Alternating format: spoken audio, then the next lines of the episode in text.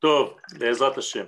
לשם ייחוד קודשה בריחו שכינתה, אה, בדחילו ורחימו ורחימו דחילו.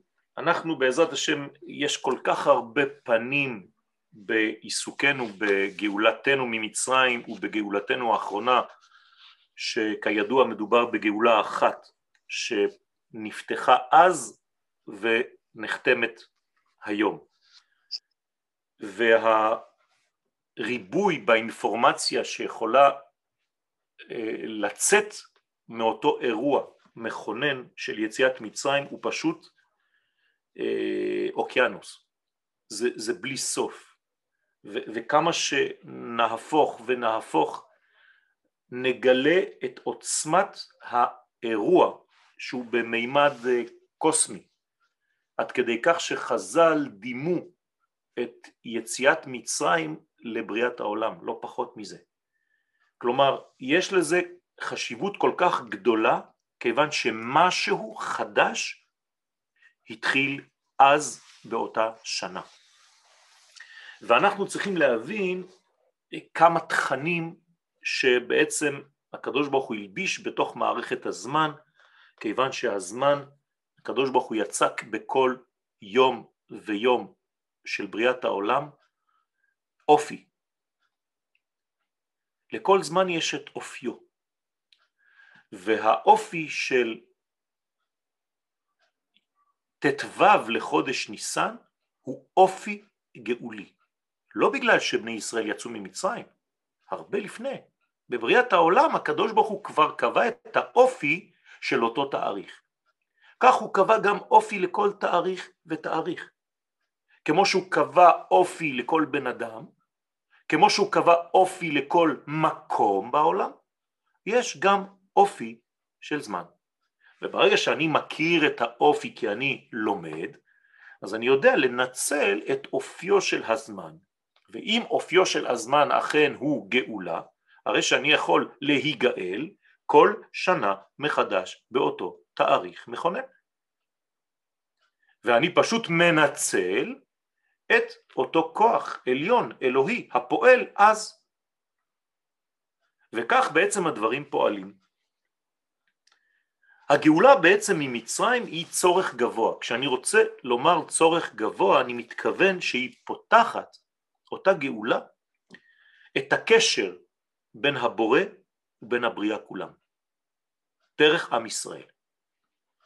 כל הבריאה עכשיו, שהייתה ריקה מנשמתה, מקבלת בתאריך יציאת מצרים בשנת 2448 לבריאת העולם את תוכנה האלוהי האמיתי. זאת אומרת שהעולם חי במשך כל אלפי השנים הללו בלי נשמה, בלי גילוי הבורא בתוך הבריאה. במי מדובר? בעם ישראל. כל עוד ועם ישראל לא מופיע בעולם הזה, הרי שנשמת העולם אינה מופיעה, כיוון שישראל הוא המוליך של נשמת העולם, קרי של ערכי השם. כל עוד עם ישראל לא כאן, ערכי השם לא זורמים דרך עם ישראל, העולם נשאר ריק מתוכנו הנשמתי. כלומר יש לנו עסק עם גוף בלי נשמה. ועם ישראל בפעם הראשונה בהיסטוריה מאפשר לקדוש ברוך הוא, ולכן קראתי לזה צורך גבוה, כי גם הקדוש ברוך הוא נושע יחד עם גאולתם של ישראל. זו הפעם הראשונה כביכול שהקדוש ברוך הוא יורד לעולמנו והפעולה שהוא עושה היא שליפתו של עם ישראל מקליפת מצרים. כלומר הקדוש ברוך הוא בציר הזמן המשמעותי ביותר בא ופועל לברר. פעולה ראשונה אלוהית של ברור. בחזרתו לבריאה הוא פשוט שולף את עם ישראל מקליפת מצרים. הוא בעצם מאפשר לעצמו, הוא יתברך שמו, ירידה, גילוי, הופעה, דרך עם ישראל ש... זה עתה נגאל. האור הגדול הזה שהחל להתגלות בעולם באותו תאריך, באותה שנה של יציאת מצרים, האיר כמובן רק בכלים שגם הם הוכנו ביצירת העולם מבעוד מועד לשם כך. וכאן אני רוצה לומר במילים פשוטות, גם עם ישראל, כמו אותו תאריך של ט"ו לחודש ניסן, גם עם ישראל נוצר עם אותה תכונה המאפשרת לו לפתח את הכלים הנכונים המסוגלים להכיל את הקודש. לעומת זאת, אותו אור ממש שבר את הכלים המדומים של מצרים. זה לא שהקדוש ברוך הוא ירד והתעצבן על המצרים והתחיל לשבור את הכל שם כדי לשחרר את עמו. לא לראות את הדברים בצורה כזאת, פשוט האור האלוהי כל כך גדול והוא מתאים, מתואם לעם ספציפי, שכל מי שמשחק במשחק הזה, במגרש הזה, ואין לו את האפשרות, פשוט נשרף. אז הבכור האמיתי יגלה את האור, הבכור המדומה, המזויף, המזייף, פשוט ישבור את הכלים שלו.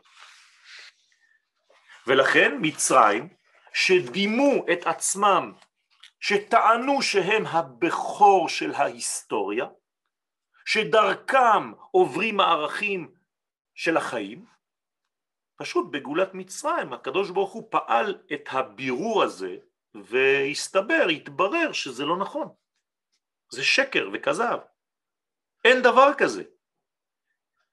הקדוש ברוך הוא מראה לכולם מי מכל האנושות יעביר את רצון הבורא אל תוך הבריאה. יש לנו בעצם ההוכחה הראשונה שעם ישראל הוא דוברו של האל. הרי היו הרבה עמים במצרים, לא היינו העבדים היחידים. מי נגאל? רק ישראל, מעניין. למה פרעה בעצמו, גם הוא רוצה להיגאל? גם הוא בעצמו נמצא בבית עבדים והוא מלך העבדות, כלומר הוא בעצמו כל כולו עבד אחד גדול. ואתם יודעים למה הוא לא יכול להיגאל? כי פשוט הוא שייך לספרה שבע. ספרתה של הגאולה היא שמונה. פרעה נמצא בטבע, בשבע, בצבע. הוא לא יכול לצאת, ולכן הוא לא מכיר בשם הוויה, ברוך הוא, ברוך שמו. הרי שם הוויה הוא למעלה מכל חוקיות טבעית. למשל בזמן, אתם יודעים שעם שם הוויה אתם כותבים היה, הווה ויהיה. איך יכול להיות דבר כזה, שהוא גם בעבר, גם בהווה, גם בעתיד?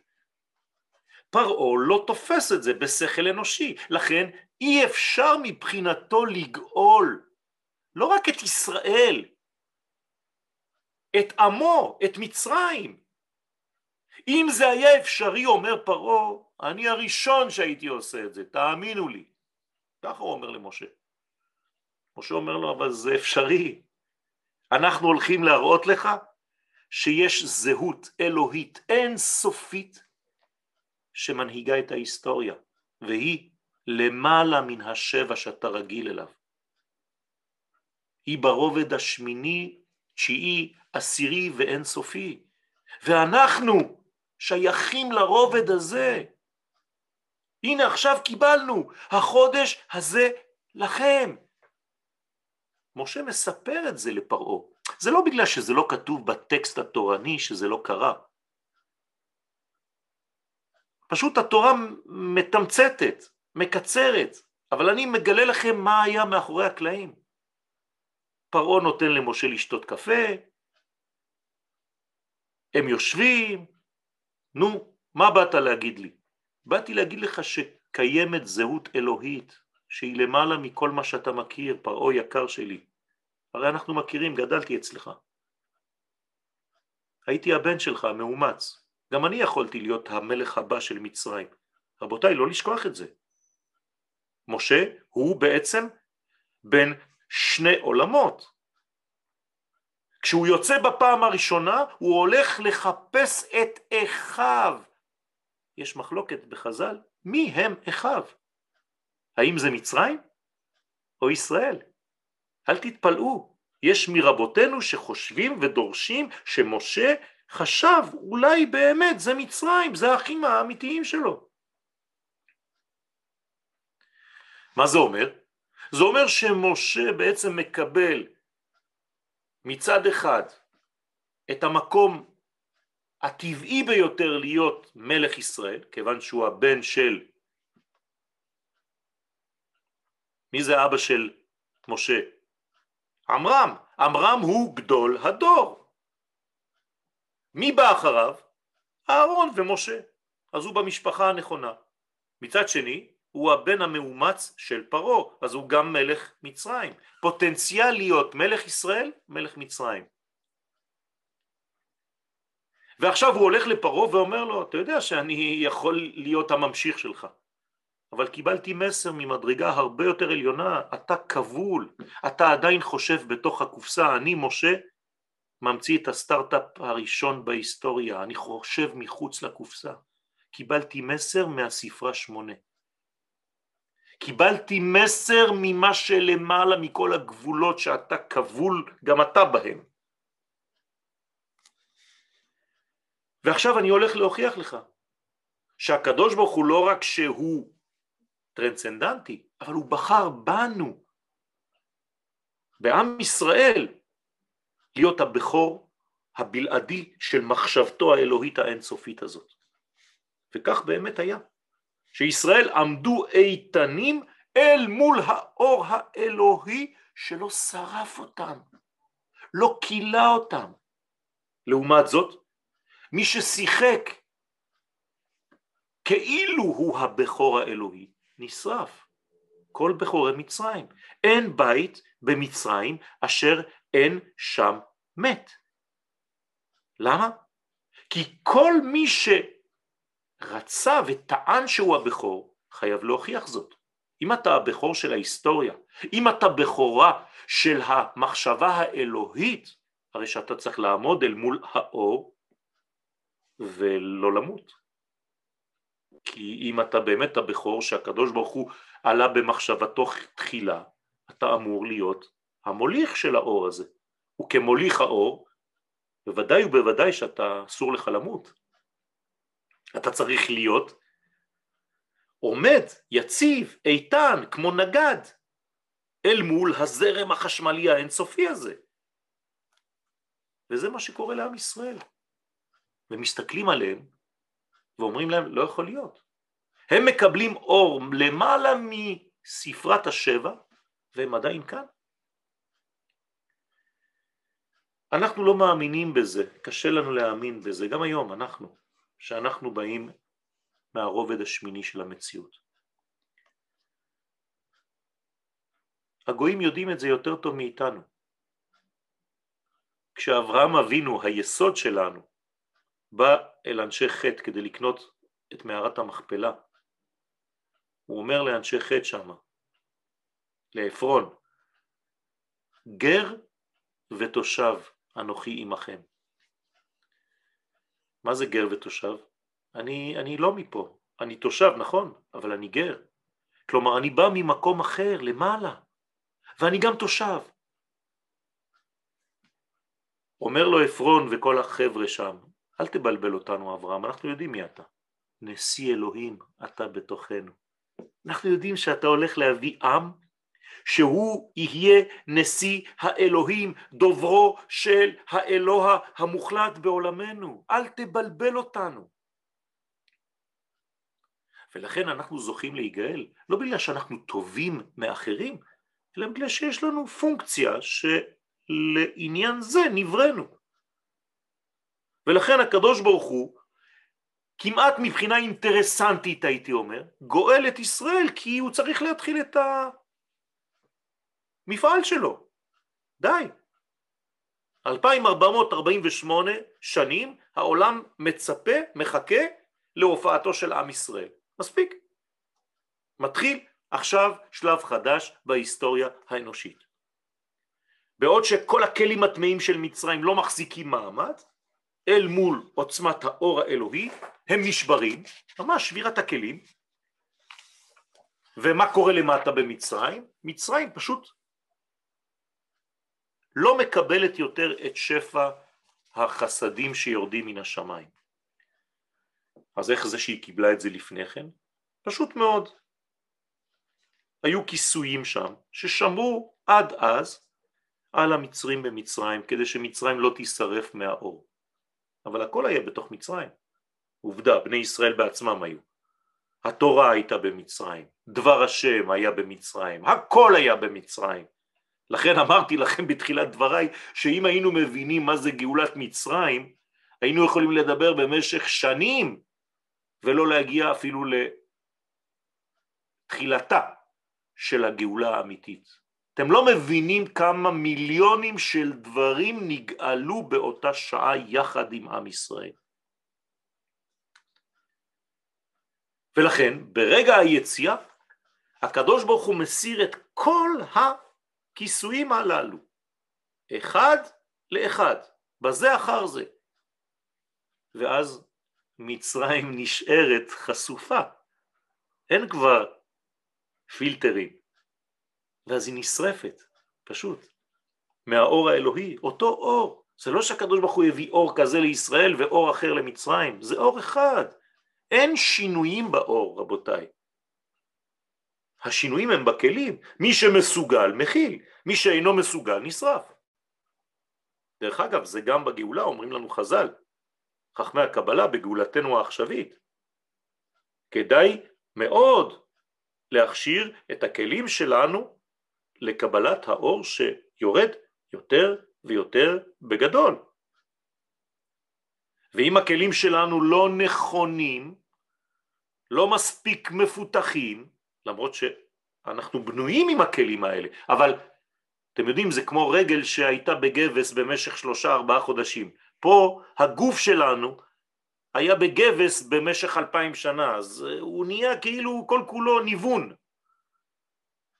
אנחנו צריכים לצאת מההתנוונות הזאת, מניוון התופעה הנבואית שבתוכנו. ולכן צריך לפתח את הכלים האלה כדי שלא נתפוצץ מאותו אור, בגלל אותו פער בין האור ובין הכלים. ולכן שם במצרים אור החסד יורד ומפוצץ את הכל. אז מה נשאר לפרעה? רק בלילה, ולכן הוא קם, ויקום פרעה לילה. למה הוא קם בלילה? ולא ראו איש את אחיו. מה זה איש ואחיו? איש זה האורות, אחיו זה הכלים. אין כבר, הם לא מצליחים, הכלים התפוצצו כבר. ולא קמו איש מתחתיו, כלומר האורות כבר אין להם קיום שם. אין קימה. והחושך הזה נמשך עכשיו ממצרים, ממש ממש סמוך ליציאה, שלושה ימים, כדי להכניע את כל ג' הקווים של הקליפה. הרי את זה לעומת זה עשה אלוהים. אז גם במצרים יש חסד גבורה ותפארת. רק ששמה זה בעולם של קליפות. חסד של קליפה, חסד לאומים חטאת, גבורה של קליפה ורחמים של קליפה. לעומת זאת, בעם ישראל הכל מאיר כראוי. ולכל בני ישראל היה אור. איפה? בכלים שלהם. איך קוראים לכלים בלשון התורה? מושב.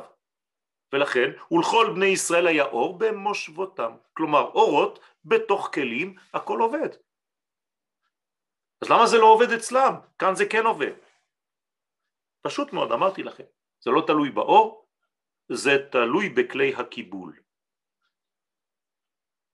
זה תלוי בחוזה בניסוי, ולא בניסוי עצמו. הניסוי לא זז, הוא אותו ניסוי. מי שמסתכל על הניסוי משנה את התוצאה. ולכן הקדוש ברוך הוא עושה כאן הבדלה גדולה מאוד. כמו שהקדוש ברוך הוא עשה הבדלה בין ששת ימי המעשה ובין יום השבת.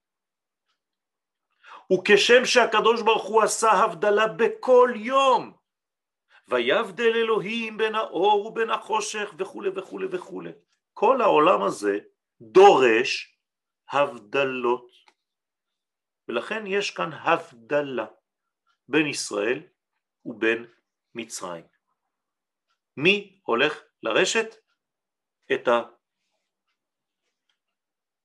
הרעיון האלוהי ולמנף אותו. ולכן הבירור הזה מאוד נחוץ, כי בזמן הגלות אי אפשר לפעול ברורים, ולכן אומר הזוהר הקדוש שבמצרים הדעת שהיא כוח המברר הייתה בגלות. אי אפשר לעשות ברורים, כי יש חלקים של אור שנופלים לתוך הקליפות של החושך, ואז לך תוציא אותם משם. ולכן בזמן הגאולה זה הזמן לעשות ברורים גדולים. אז כשהאור יוצא, הקליפה נשארת בלי חיות, חשוכה. זה חושך מצרים. בו זמנית אור לישראל. כדי להמשיך את הבירור ולנצל את מצרים בחושך שלהם ולשחרר את מה שעדיין נמצא שם, בני ישראל מצווים ללכת ולהוציא משם כלי כסף, כלי זהב ושמלות. כלומר, חסד, גבורה, תפארת, כלי כסף זה חסדים, כלי זהב צד שמאל, גבורות, ושמלות זה לבושים על התפארת, זה חכמים. זה מצד הקדושה. איפה זה היה? אמרתי לכם, במצרים. אז במצב של חושך מצרים, אנחנו בני ישראל שיש לנו אור, ממשיכים את הבירור האלוהי שכבר התחיל. דרך אגב, הבירור לא נעשה רק בינינו לבין המצרים, אלא גם בינינו לבין עצמנו. הרי 80% מאיתנו מתו. באותו זמן של בירור. צריך להבין שבגלות ישנם שני קלקולים מרכזיים. יש מצד אחד עירוב, תערובת של חול בתוך קודש, ויש תערובת אחרת של קודש בתוך החול. ולכן במיטת הרשעים זה מה שהתברר. מה התברר? החול שהיה מעורב בחושך. כי הרשעים אה, הם בכל זאת אה, ביחס לחושך של מצרים זה כמו חול שהתברר. כלומר זה החול שנדחה מן הקודש לגמרי. וזה היה שלב של בירור הפסולת מתוך האוכל. כמו בימות השבוע, מותר לנו לברר את הפסולת מתוך האוכל. אבל מצד שני, כשנכנסנו לתוך מצרים ולקחנו את מה ששייך לנו, כלי כסף, כלי זהב ושמלות, זה כבר היה ברור הטוב מתוך הרע. אתם רואים, זה דק מאוד, אבל אנחנו עוברים על הפסוקים, מרחפים עליהם ולא מספיק נותנים את הזמן. צריך קודם כל בימות החול לברר את הפסולת מתוך האוכל, ובשבת, במדרגה של הגאולה, מבררים כבר את האוכל מתוך מה שנשאר בפסולת. וזה ברור מעמיק ומסודר, כי הניצוצות שמה משוקעים בקליפות. חלקים מהניצוצות שייכים לצד הזכר שבקליפה, וחלקים שייכים לצד הנקבה שבקליפה. תראו עד איפה זה הרזולוציה, ולכן מה אומרת התורה? איש, לאן הוא צריך ללכת? מאת רעהו, ואישה מאת רעותה.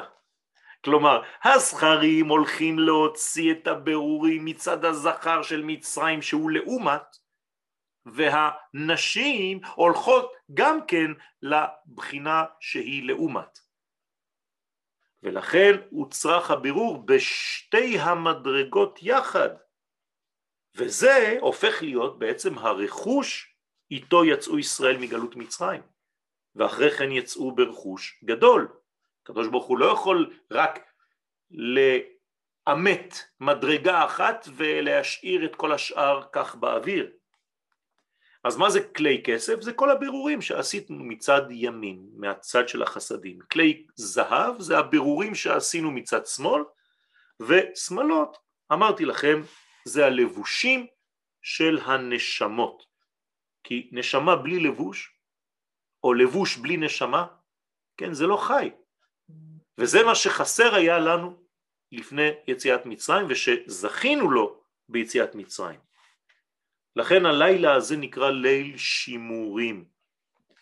מה זאת אומרת ליל שימורים? יש הבדל בין ליל ובין לילה. הליל הוא החלק הראשון, עד חצות. הלילה הוא החלק השני. מה ההבדל? בחלק השני של הלילה אנחנו כבר הולכים לאור, אז אני לא צריך שמירה, אבל בחלק הראשון של הלילה, הוא נקרא ליל, אני צריך שימורים. לכן לא כתוב לילה של שימורים, אלא ליל שימורים. זאת אומרת שכשמידת הדין שולטת בעולם, ויש כל מיני קליפות שמתרוצצות בחוץ, אני צריך שמירה אלוהית. לכן הליל, השלב הזה דווקא, צריך שמירה מאותן קליפות. פירוש נוסף, כן? ליל שימורים הוא לשם להוציאה מארץ מצרים, שכבר מששת ימי בראשית הוכשר אותו לילה, כפי שאמרתי לכם קודם, להיות ליל שימורים. כלומר, ליל שימורים הוא לשם, הקדוש ברוך הוא שמר את זה בצד. זה נקרא שימורים, זו קופסת שימורים שהקדוש ברוך הוא שמר לצורך אותו לילה מכונן. ואז אנחנו צריכים גם כן לעשות פעולה משלנו. בוודאי שיש הבדלים גם בחלומות שלנו, מתי אנחנו חולמים אותם. אם זה בתחילת הלילה, אם זה אחרי חצות הלילה, אם זה לקראת הבוקר, בוודאי. ולכן צריך בקיאות בעניין הזה. עכשיו העבודה שלי בתוך כל המערכת האלוהית, כי עד כה המערכת האלוהית היא זו שפועלת. המערכת שלי היא משכו וקחו לכם צוד. זה הציווי שלנו. מה זאת אומרת? כאן אנחנו הולכים, הרי התפטרנו מכל הקליפות הטמאות. שלוש קליפות טמאות של מצרים, אבל יש קליפה רביעית, היא נקראת קליפת נוגה. הקליפה הזאת היא מיוחדת, חצי, חצי שלה חציה טוב והחצי השני רע. עכשיו, איך מתקנים את קליפת נוגה? פשוט מאוד, מביאים את החלק הרע ומשעבדים אותו לחלק הטוב, כדי שכל הקליפה הזאת תהפוך להיות בעצם אור. לכן נוגה זה גם שם של אור, ונוגה לו סביב. כלומר להפוך את החצי הרע, לגייר את החצי הרע ולהפוך אותו לטוב. איך אנחנו עושים את זה דה פקטו שם במצרים? על ידי לקיחת הטלה בעשור לחודש. לוקחים את הטלה שקושרים למיטה, לקרעי המיטה, לרגליים של המיטה. עכשיו תגידו לי, זה מי שעובר ברחוב אומר אלה מסכנים נכנסו לכישוף? מה הם עושים עם טלאים שקשורים בקרעי המיטה? תדמייני לעצמך את ובעלך ישנים במיטה ויש לך טלה ארבעה ימים.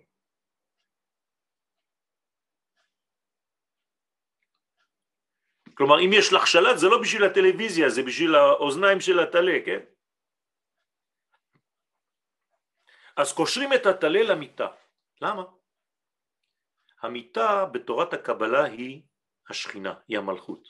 הנה מיטתו של שלמה, שישים גיבורים סביב לה מגיבורי ישראל. המיטה היא השכינה, היא המלכות. כלומר, כשאני קושר את הטלה שהוא אלוהי מצרים, אלוהי הזמן, לקרעי מיטתי, פירושו של דבר שאני משעבד את הקליפה, קליפת נוגה, לקדושה. ואחרי שכבר עברו ארבעה ימים והטלה כבר נכנע בעצם לקרעי המיטה, לשכינה, לקדושה, מגיע שלב השחיטה, בארבעה עשר לחודש בין הארבעים. כלומר השנה, שבת אחר הצהריים, צריך לעשות שחיטת הטלה. ולשמור את הטלה ששחטנו כדי לאכול אותו בלילה לפני חצות, מה שאנחנו היום אוכלים וקוראים לזה אפיקומן. אפיקומן זה לא חתיכת מצה, זה אכילת בשר, כזית. למה כזית? כי צריך לאכול את זה כשאתה כבר לא רעב, על השובע. והיה צריך קודם כל להתמנות, כלומר להיות בחבורה, להירשם ברשימה אחת גדולה כמה אנשים על טלה אחד. עכשיו תשימו לב, הקורבן הזה הוא מאוד מיוחד, הרב קוק זצ"ל מפתח רעיון נפלא בקשר לקורבן הזה של פסח. הקורבן הזה הוא קורבן יחיד, אבל כל הדינים שלו מזכירים לנו קורבן ציבור. מדוע? כיוון שהשחרור האמיתי רבותיי ממצרים מבחינה פסיכולוגית נפשית זה יציאה מהפרטיות ומעבר אל הכלל. בזה אתה משתחרר ממצרים. מה תעשו היום? אתם פשוט משחזרים, קוראים את ההגדה, אוכלים מצות, מה עושים עכשיו? מרימים, מורידים. זה הפך להיות מכניקה. רבותיי, היציאה האמיתית ממצרים זה פשוט לעשות סוויץ' במנטליות שלכם ולהיכנס לרובד של כלל ישראל. ולכן גם הקורבן שהוא לכאורה פרטי הופך להיות בעצם לקורבן שכל ההלכות שלו דומות מאוד לקורבן ציבור, לקורבן של כלל. וזה בעצם גמר התיקון של אותה קליפה, קליפת נוגה. להוציא ממנה את כל הדם, כשאני שוחט בעצם את הטלה הזה של מצרים, אני מוציא ממנו את הדם, מוציא ממנו את כל הדינים שהיו במצרים. זה אלוהי מצרים, ובאלוהי מצרים אעשה שפטים. מי זה אלוהי מצרים? אמרתי לכם, מצרים זה הטבע, זה השבע. אז מי זה אלוהי מצרים? כל מי שממונה על הטבע, כלומר הכוכבים. כלומר מצרים הם עובדי כוכבים, עובדי הזמן. אז בוא ניקח, אני לוקח את הכוכב הראשון, את המזל הראשון של השנה, והוא הטלה. ומתי הוא דומיננטי? בחודש ניסן. מתי בחודש ניסן? בחמישה עשר לחודש ניסן. כלומר אני לוקח את אלוהי הזמן, אצל היוונים קראו לזה קרונוס, כמו כרונומטר, ואני פשוט שוחט אותו, את אלוהי הזמן של מצרים. לא שוחט כדי להרוג, שוחט כדי לאכול. כי הרי שחיטה מאפשרת לי הכשרה של אותה, של אותו עניין. אז כשאני שוחט את אלוהי הזמן, אני בעצם שוחט אותו כדי לאכול אותו, אבל על השובע, מה זה אומר? זה אומר שבעצם אני לוקח את הזמן הראוי לי כדי לקדש אותו. זה לא שאני בורח מהזמן, עובדה, אני מפנים אותו, אבל בצורה נכונה. שחטתי כמו שעתיד הקדוש ברוך הוא לשחוט את היצר הרע. בשביל מה אתה שוחט את היצר הרע? כדי להרוג אותו? לא, שחיטה זה לשם אכילה. אם לא, זה רצח. אז השחיטה של היצר הרע זה בגלל שביצר הרע יש דברים טובים, שאנחנו צריכים לאכול אותם על השובע. קטן קטן, קצת. אבל בלי זה אין לך מנוע בחיים. ולכן אנחנו חייבים לאכול קצת מהטלה הזה. אני אתרגם לכם את זה מבחינה פסיכולוגית. אתם צריכים לאהוב את עצמכם. קצת. חייב, חייב. אם אתה לא אוהב את עצמך, וזה הטלה, הטלה זה רצון עצמי. אתה לא יכול להגיד כל כולי לעם ואני לא קיים. לא נכון. אתה קיים ואתה צריך לאהוב את עצמך כדי להיות שייך לאותו מימד גבוה, לאותה מדרגה כללית. ולכן אני צריך לאכול. תשימו לב איך התורה חכמה, היא לא זורקת שום דבר לפח. אלא אם כן אין מה לתקן. שלוש הקליפות הטמאות. לכן הסיטרא אחרא שהייתה בתוך הדם, כן, מה אני עושה עם הדם הזה? אני שם אותו על שתי המזוזות ועל המשקוף. רבותיי, בתורת הקבלה, מה זה המשקוף? ספירת היסוד. משקוף זה יסוד. וישקף אבימלך זה עניין של יסוד. מה זה שתי המזוזות? שתי הספירות שמעמידות את היסוד, כלומר נצח והוד. אז אני צריך לשים בעצם את הדם של הקורבן הזה, של הסיטרא אחרא שהוצאתי, על המשקוף ועל שני, שתי המזוזות. שתי המזוזות הם שני עדים, על פי שניים עדים יקום דבר. הנה הקדוש ברוך הוא, אני, יש לי עדים שמוכיחים שאני רוצה לצאת ממצרים והקליפה, קליפת נוגה, תוקנה. אני רוצה להסיר עכשיו את כל הסטרא אחרא מהבית שלי ולשמור רק על האמת, לא על השקר. לכן משה כדי לחזק את כל המעמד הזה, ויקרא משה לכל זקני ישראל. מה, מה זה הדברים האלה? עדיין, צופן. משה מזמין את כל זקני ישראל, זקני ישראל זה מדרגות של אבא ואימא, הם נקראים זקנים, וכמובן מעליהם את מדרגת אריך ועתיק. הם נקראים הזקנים, לכן משה ככוח תגבורת מביא את כל זקני ישראל כדי שיבוא אור, שהם ימשיכו אור מעתיק יומין, מאריך אנפין, מאבא ואימא, מהמדרגות, מהאורות הכי גבוהים שיש, כמו שנאמר בעתיקה טליה מילתא, משורש האחדות. שם, רק משם יכולה להגיע גאולה. הרמח"ל אומר את זה בפירוש, אין גאולה אלא מאור האצילות, מעולם האצילות. אם אין לך אור גבוה כזה, אתה לא יכול להיגאל. כלומר, אתה לא יכול למשוך את עצמך, אם אתה בעצמך בתוך המים, למשות את עצמך מהראש, למשוך בשערות ולהוציא את עצמך מהמים. אתה לא יכול. אתה חייב כוח שהוא הרבה יותר גבוה וחיצוני לך. לכן זה בעצם כל השורש הזה. שורש האחדות הזאת, שהיא טרנסצנדנטית, הרבה יותר גבוהה מהעולם שלי, מהמושגים שלי. אני צריך להיגאל מהמושגים הקטנים של חיי. איך קוראים לפוטנציאל הגדול הזה שבא וגואל אותי?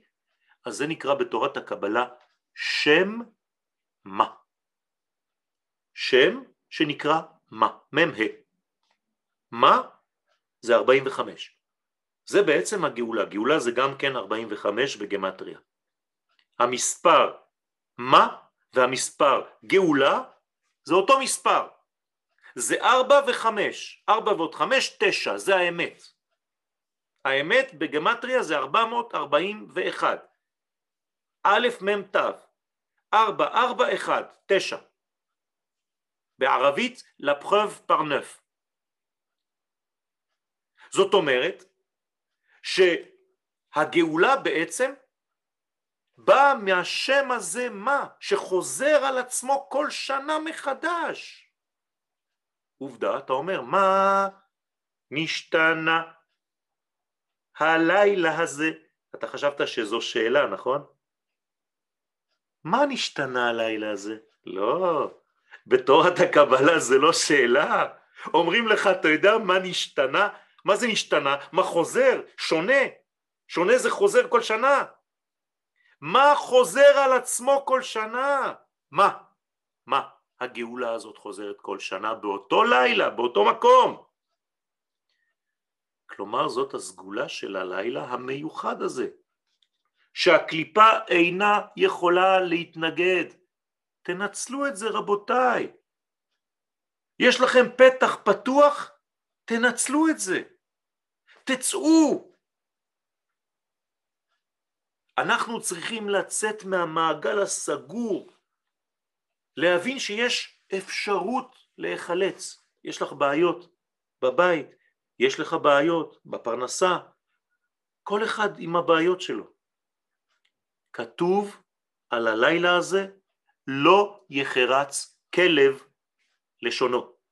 מה זה לא יחרץ כלב לשונו? מי זה אותו כלב?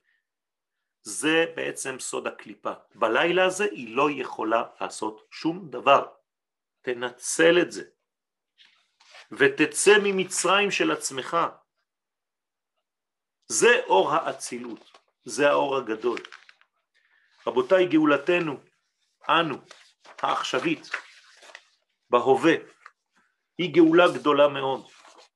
גאולה הרבה יותר גדולה מיציאת מצרים, עד כדי כך שהנביא אומר שכבר לא נזכיר את יציאת מצרים לעתיד לבוא, אנחנו נזכיר את הגאולה שלנו, של היום, של מאיפה היינו, איך יצאנו? ממאה ועשרים מדינות שונות, לא רק ממדינה אחת, ממצרים. הגאולה שלנו הרבה יותר רחבה, הרבה יותר קשה, היא גם מתלבשת בטבע בלי ניסים גלויים. אפשר שלא לראות כלום. אבל מי שיש לו תוכן פנימי, רואה. הרי אנחנו לא הולכים לד... למקום חדש, אנחנו חוזרים למה שהיה בהתחלה. מה היה בהתחלה? ורוח אלוהים מרחפת על פני המים. דורשים חז"ל במקום, זה רוחו של מלך המשיח. כלומר, איפה היה המשיח? בבראשית ברא אלוהים את השמיים ואת הארץ. מה, אתה חושב שאתה הולך למקום חדש? אתה פשוט מגלה את מה שכבר גנוז בתוך מערכת הזמן. תוציא את זה עכשיו מן הכוח אל הפועל. אני לא מדבר רק על מלך המשיח הגדול, אני מדבר על מלך המשיח שלך. יש לך משיח בפנים. קוראים לו משה רבנו, כי מן המים משיתיהו. גם לך יש משיח בפנים. תלוי למי אתה נותן את המשקל, או לפרעה, שרק יפריע לך, פרעה אותיות הפרעות, או למשה שלך. אם את כל החיים שלך זה רק לכבות שריפות, איך תצא בדיוק ממצרים? תן כוח למשה שלך, למשה הפנימי שלך. תן לו להוציא אותך מכל המצב של המועקה הזאת שאתה נמצא בה. ולכן הגאולה שלנו היא בלי דילוגים, כמעה כמעה. בדיוק כמו הגאולה הזאת שנקראת מה. דרך אגב, אנחנו ממש מה של צופים ברגע הזה, 45 צופים בשיעור. יש לנו כאן גאולה אמיתית, רבותיי, שפועלת, שמאפשרת לנו לראות את הדברים שמתחת לפני השטח, הדברים לא נראים. אני מסיים בציטוט של הרב קוק באורות, אופייה של הגאולה הבאה לפנינו היום. האופי הזה הוא בתוכיותה של כנסת ישראל. צריך להעמיק ולראות את הגאולה הזאת, ולא אנחנו נשאר בחוץ וחבל לפספס את סדר הפסח ולהפוך אותו סתם לאיזה מין אה, פולקלור יהודי. יהי רצון שניגאל. אני יודע שכולם אומרים תמיד אותה ברכה, פסח כשר ושמח. לא יודע מה, לא נתפס לי הברכה הזאת. אני אומר לכולם, פסח גואל. אז שיהיה לכם פסח גואל וגם כשר ושמח. תודה רבה על ההקשבה ועל ההאזנה. אמן כן יהי רצון. תודה. רבה, הרב יואל. רק בשורות טובות. תודה רבה. תודה רבה הרב. תודה רבה, הרב יואל. באמת שיהיה. לנו פסח גואל. אז ערב טוב לכולם, נשלח לכם את השיעור דרך הקבוצות, שיהיה לכולם ערב טוב, לילה טוב, תודה, דוד. כל טוב שלום. תודה רבה. תודה.